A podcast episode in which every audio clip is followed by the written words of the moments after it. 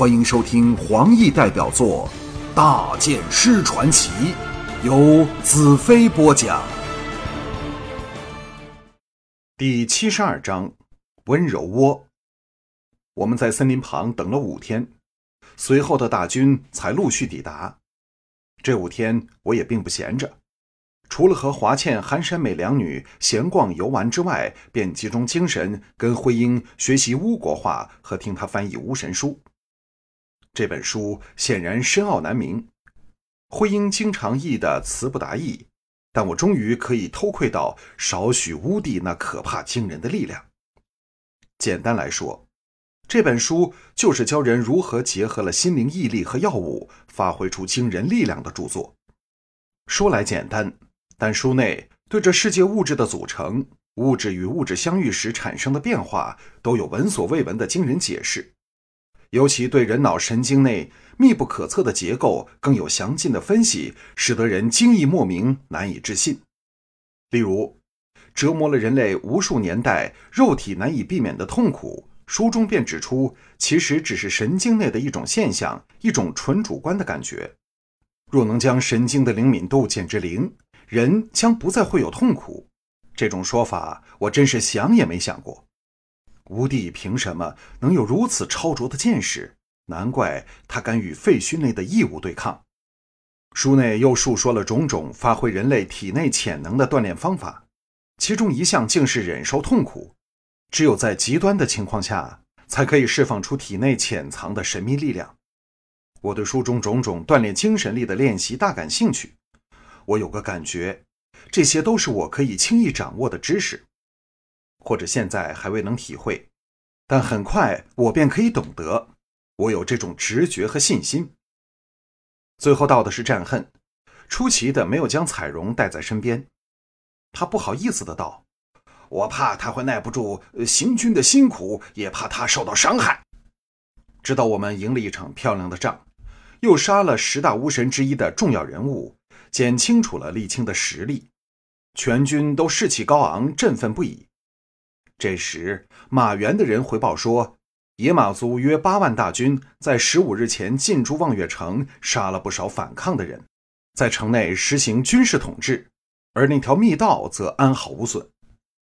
另一个好消息是，沥青麾下的七色军里，红军统领帅宝和清军统领诺守利都因沥青将望月城拱手送人而和沥青决裂，看来不久也将归到我的旗下。只要我们能取得望月城，剩下的事便是和沥青与他的乌元决战了。不知是否上天冥冥的安排，让我成了第一支遇上阴巫的队伍，才得减少重大伤亡。巫神书中列载着种种可以杀害整队大军的方法，除了在上风放毒物外，还可以使所有战马患上传染病，再把瘟疫扩散到人身上，又或在水源下毒，手法层出不穷。听得我胆战心惊，忽然间我想到，出征巫国只是叫人去送死，难怪连黑叉王姚笛这么凶狠的人，也唯有对巫帝俯首听命。在这大地上，我想只有我一个人有和巫帝对抗的本钱，因为我拥有了废墟里那异物的力量。马原领着五千魔女国战士，匆匆向魔女城进发。为重建这美丽的城市而奋斗，其他人则朝着魔女河的方向前进。四天后，在黄昏时分，我们到达了魔女河上游，离望月城二十里远处，开始伐木、扎造木牌，准备渡过广阔的河岸。我同华倩坐在岸旁，看着众战士起劲儿的伐木做伐，想起当日潜出望月城逃往魔女国的情形，大有感触。寒山美或有点思乡情绪，回到了随行的夜郎女里，指挥众女生火做饭，使我们得到了罕有的独处的机会。我搂着她的香肩，柔声道：“为何他们会唤你做华贵妃呢？是不是把我当做皇帝？”华倩失笑道：“不，不是皇帝，是魔王。没有魔女的国家，只可叫魔王国。事实上。”你也是对你的女人和你的敌人有着魔王般的魅力，当之无愧。重会后，这女剑手最喜欢挖苦我，以一点一滴的方式来报我舍她而去的深仇。我叹了一口气道：“华倩，我……”华倩打断我道：“不用说了，我知道你想对我说，又要丢下我自己一个人孤身到乌国去，不用担心。这次我知道你完全是为我着想，所以不会再留难你。”我泛起红颜知己的感动。香了他的脸蛋一口，气道：“你不担心吗？”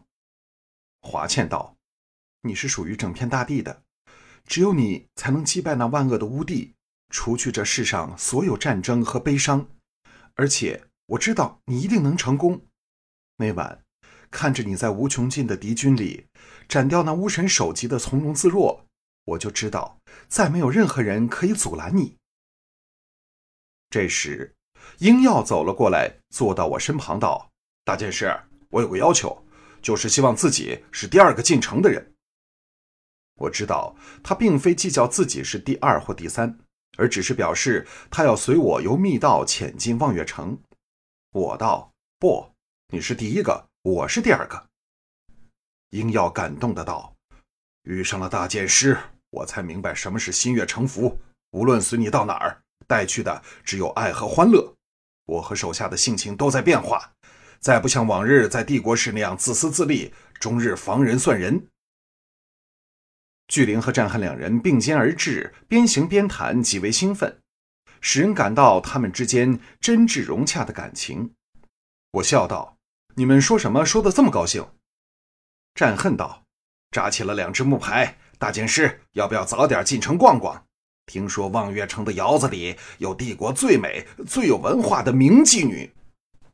我失笑道：“你问问华倩，看她对你这提议有什么评价？”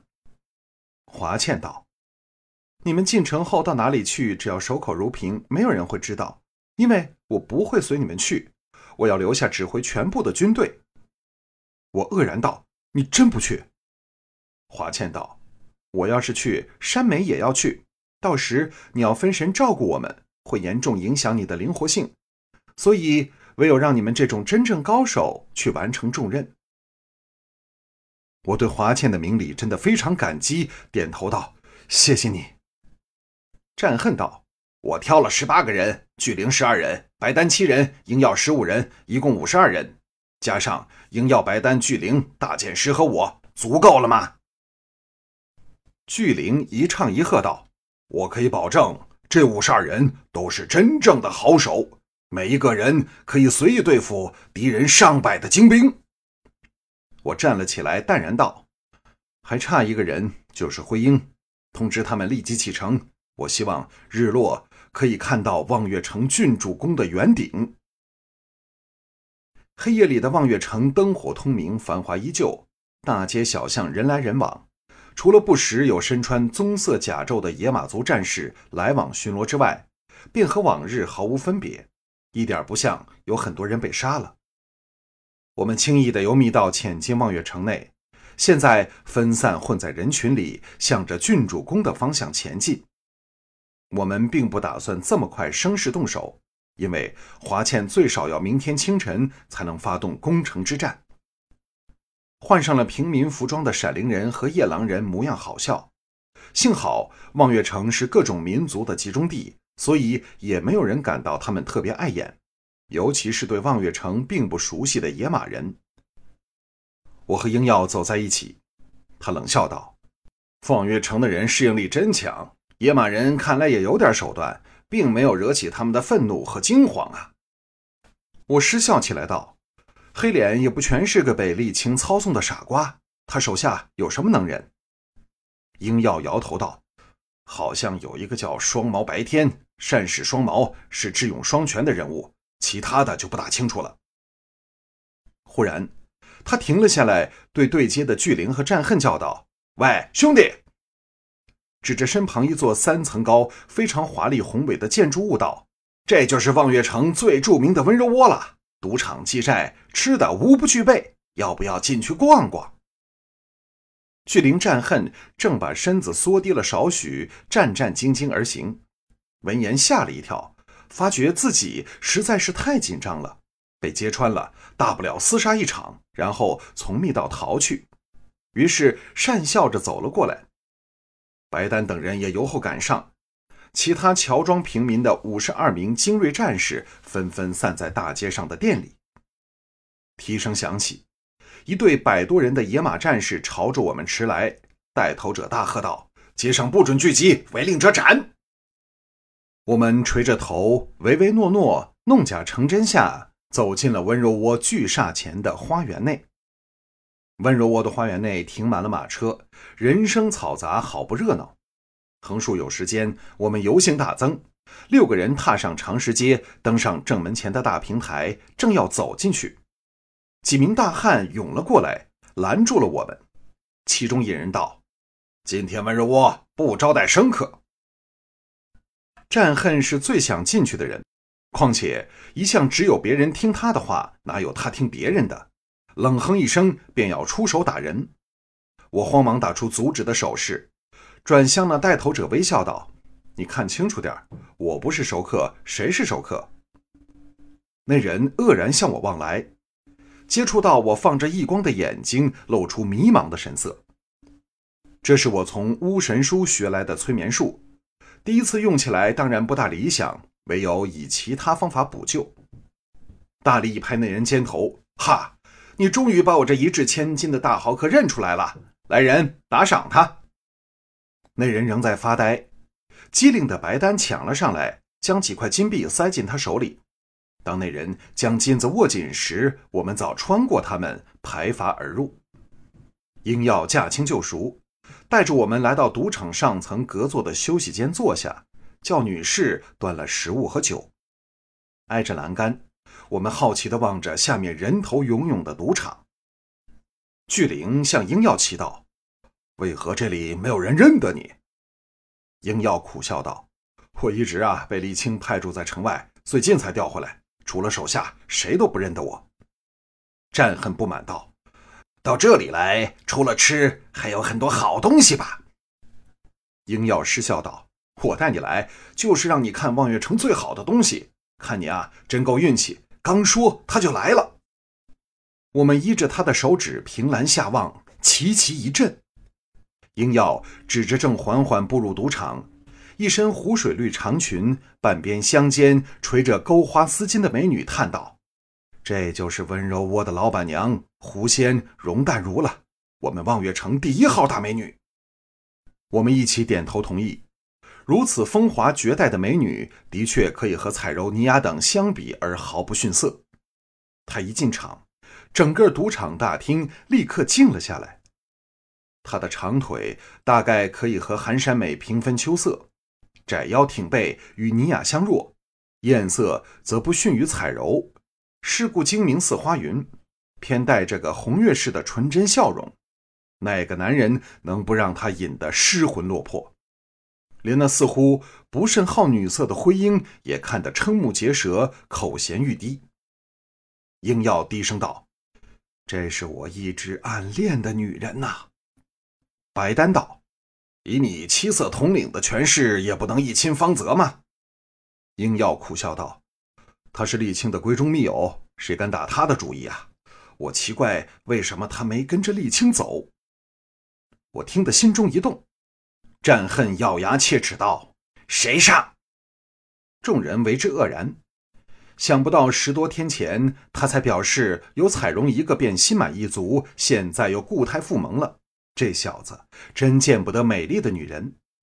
我笑道：“当然是饿狼战恨。”战恨不理我的嘲讽，获得力气，刚要往下叫嚷，下面赌场内已先响起一把雄壮的声音，向容淡如道：“淡如小姐，野马黑脸已下了令，命你今晚午夜入宫陪他，使我们非常愤慨。只要你说一句话，全城的男人都可以为你拿起剑来，保护你娇贵的身体不受玷污。”我们彼此交换了眼色，心中暗忖。这黑脸倒懂得享受。容淡如莲步轻摇来到厅心最大的一张赌桌，悠闲地坐在了庄家的位置。一阵使人心摇破荡的娇笑后，柔声道：“各位何须为淡如担心？这世上有一种人，我绝不会怕，就是男人。告诉我，黑脸是男还是女？”我们面面相觑。这女人也算放荡大胆了，难怪能够成为温柔窝的主持人。他身后几名保镖模样的大汉喝道：“他身后几名保镖模样的大汉喝道，谁来和小姐赌上两手骰子？最低注码一千金币。”众赌客本已争先恐后涌过来，听了最后那句，又吓得赶紧退开。一千金币足可以买一间大房子了。谁舍得轻易拿出？战恨的大喝在我们身旁响起，在我们目定口呆之下，向下面的容淡如大声道：“容小姐。”容淡如秀色无伦，那勾魂摄魄的目光惊讶地向我们望来。